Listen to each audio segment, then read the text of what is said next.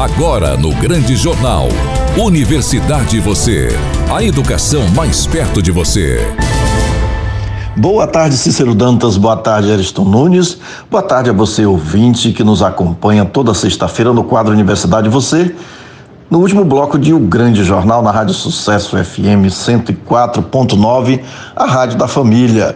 Hoje nós, nós receberemos como convidada do dia a professora Débora Cavalec.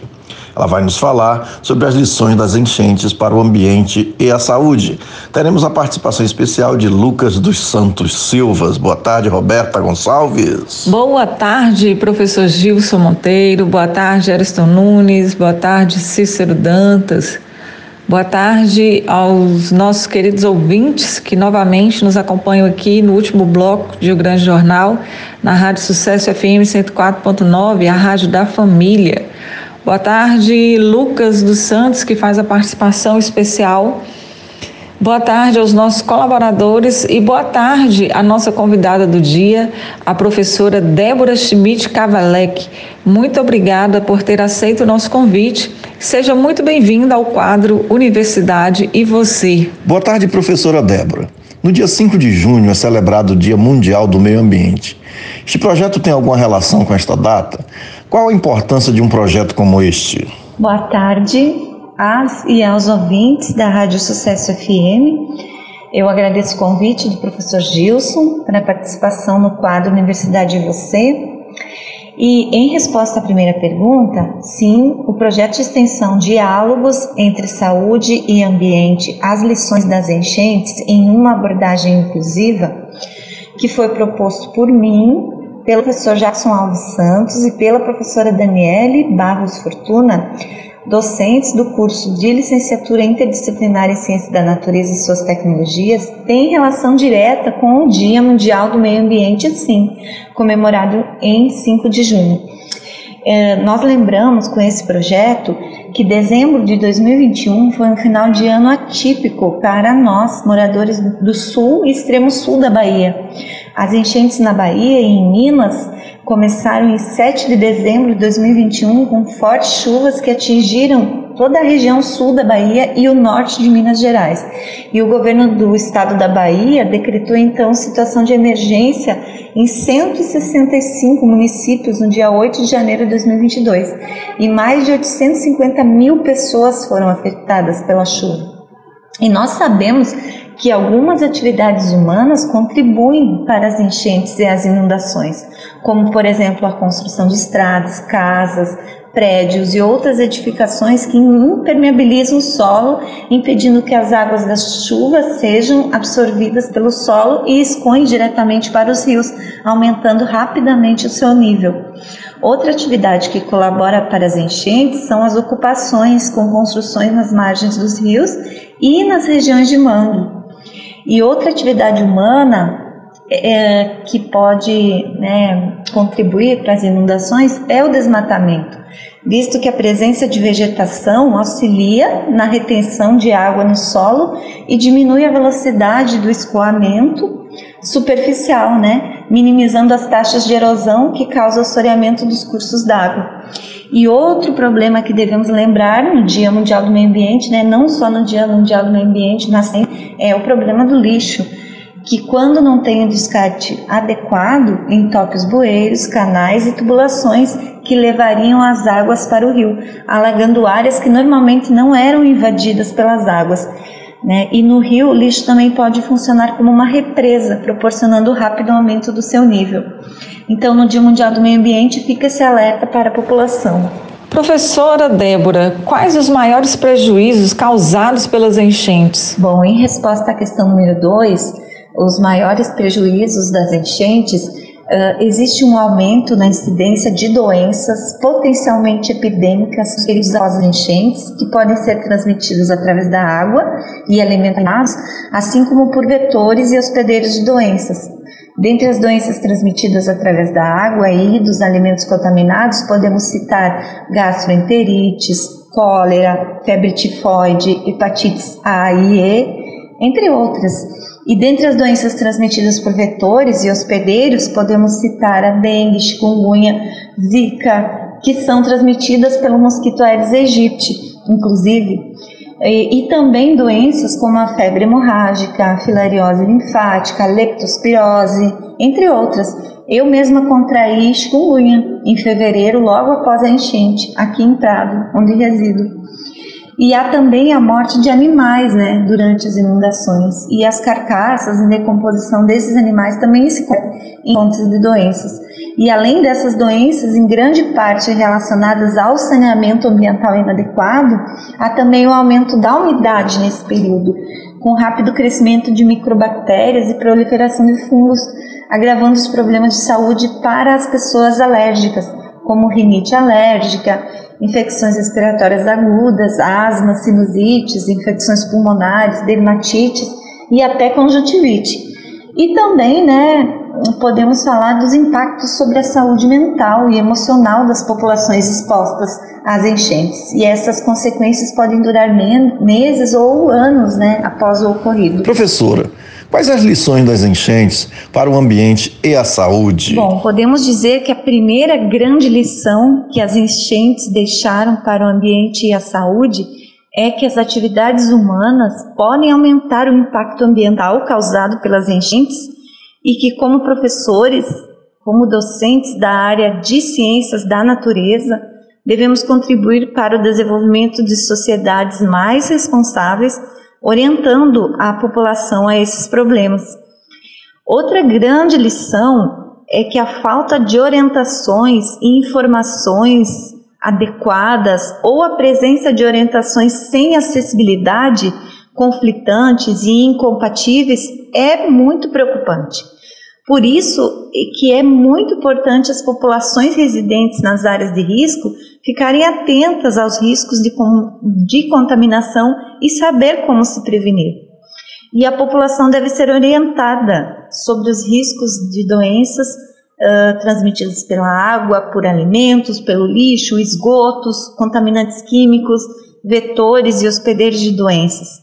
E dos efeitos sobre a saúde né, desses desses vetores e os possíveis surtos de doenças nos locais atingidos pelas enchentes, de modo a subsidiar as ações emergenciais de controle e prevenção. E por fim, a grande lição das enchentes é que é possível minimizar alguns impactos causados pelas enchentes relacionados à saúde e às atividades humanas humanas através de orientação adequada. Professora, qual a importância de um projeto que envolve orientações acessíveis em Libras? Bom, em relação à acessibilidade, nós temos a participação do professor de Libras no projeto, o professor Jackson, e os vídeos que serão produzidos terão acessibilidade comunicacional, tendo como foco os usuários da língua brasileira de sinais o que permitirá o acesso da comunidade surda, uh, ou seja, os estudantes e as estudantes surdos, às informações fornecidas em meios digitais, ou seja, uh, para garantir a inclusão de pessoas com deficiência auditiva. Então, nós almejamos com esse projeto que esse conhecimento chegue a todos, né, a toda a população do, do extremo sul da Bahia, principalmente do extremo sul da Bahia, com orientações sobre os riscos das enchentes, os potenciais impactos sobre a saúde e ações necessárias para prevenir doenças, principalmente para as comunidades que se encontram sob risco de enchentes e os grupos vulneráveis. A proposta do projeto é a produção de materiais audiovisuais informativos e acessíveis em Libras.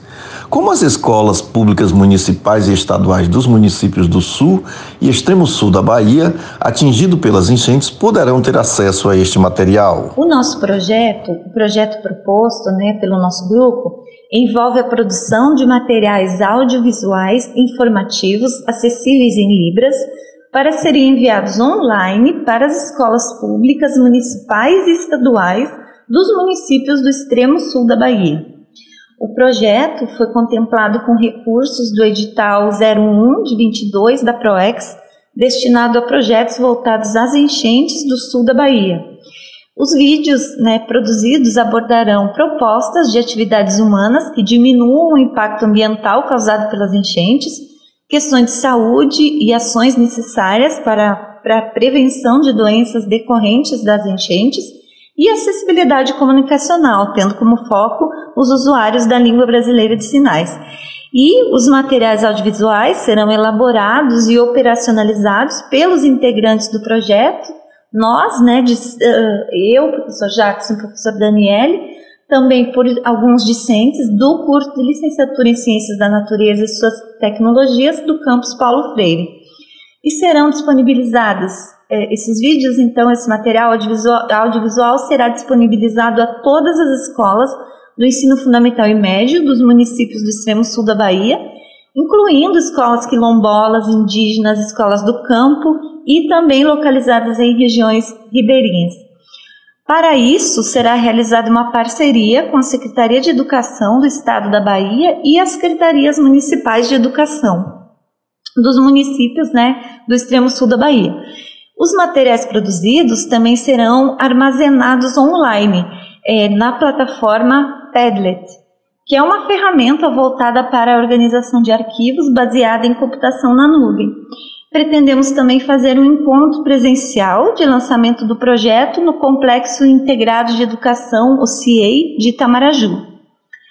Eu encerro então minha fala, convidando a todas e todas, todas e todos para conhecer nosso projeto, e eu agradeço a oportunidade ao professor Gilson Monteiro e à estudante Roberta Gonçalves e os parabenizo pelo brilhante trabalho na Rádio Sucesso FM. Boa tarde. Nosso agradecimento à professora Débora Cavalec, esperamos contar com a vossa colaboração sempre que precisarmos é, para falar sobre assuntos que digam respeito à comunidade e ao ambiente. Agora é com você, Roberta. Lucas, agora é com você para falar sobre a campanha do Junho Verde, Laranja e Vermelho. Olá, querido ouvinte. Boa tarde. Você sabia que o mês de junho é dedicado à conscientização sobre a doação de sangue, sobre anemia e leucemia e em favor da preservação do meio ambiente? Estas três causas compreendem o junho vermelho, laranja e verde. E hoje vamos falar sobre o junho vermelho, cor destinada à campanha de doação de sangue. No dia 14 de junho é celebrado o Dia Mundial do Doador de Sangue. No Brasil, a data serviu como apoio para a criação do Junho Vermelho, uma campanha em favor de mais doações de sangue, estimulada através do Ministério da Saúde. No ano de 2015, o mês de junho foi escolhido como mês incentivador das doações, levando em conta que o período do outono e do inverno faz cair drasticamente o número de doadores de sangue no país. É importante destacarmos também que nos últimos dois anos houve uma queda significativa de doadores por conta da pandemia do Covid-19. E é válido reafirmar que uma bolsa de sangue pode beneficiar até quatro pessoas em situações diversas, como em cirurgias, tratamento de doenças crônicas e outras situações em que seja necessária uma transfusão. O mês de junho se dedica a chamar a atenção da sociedade para este problema, estimulando a comunidade a fazer parte dessa corrente de solidariedade que, com um simples gesto, pode mudar a vida de outras pessoas.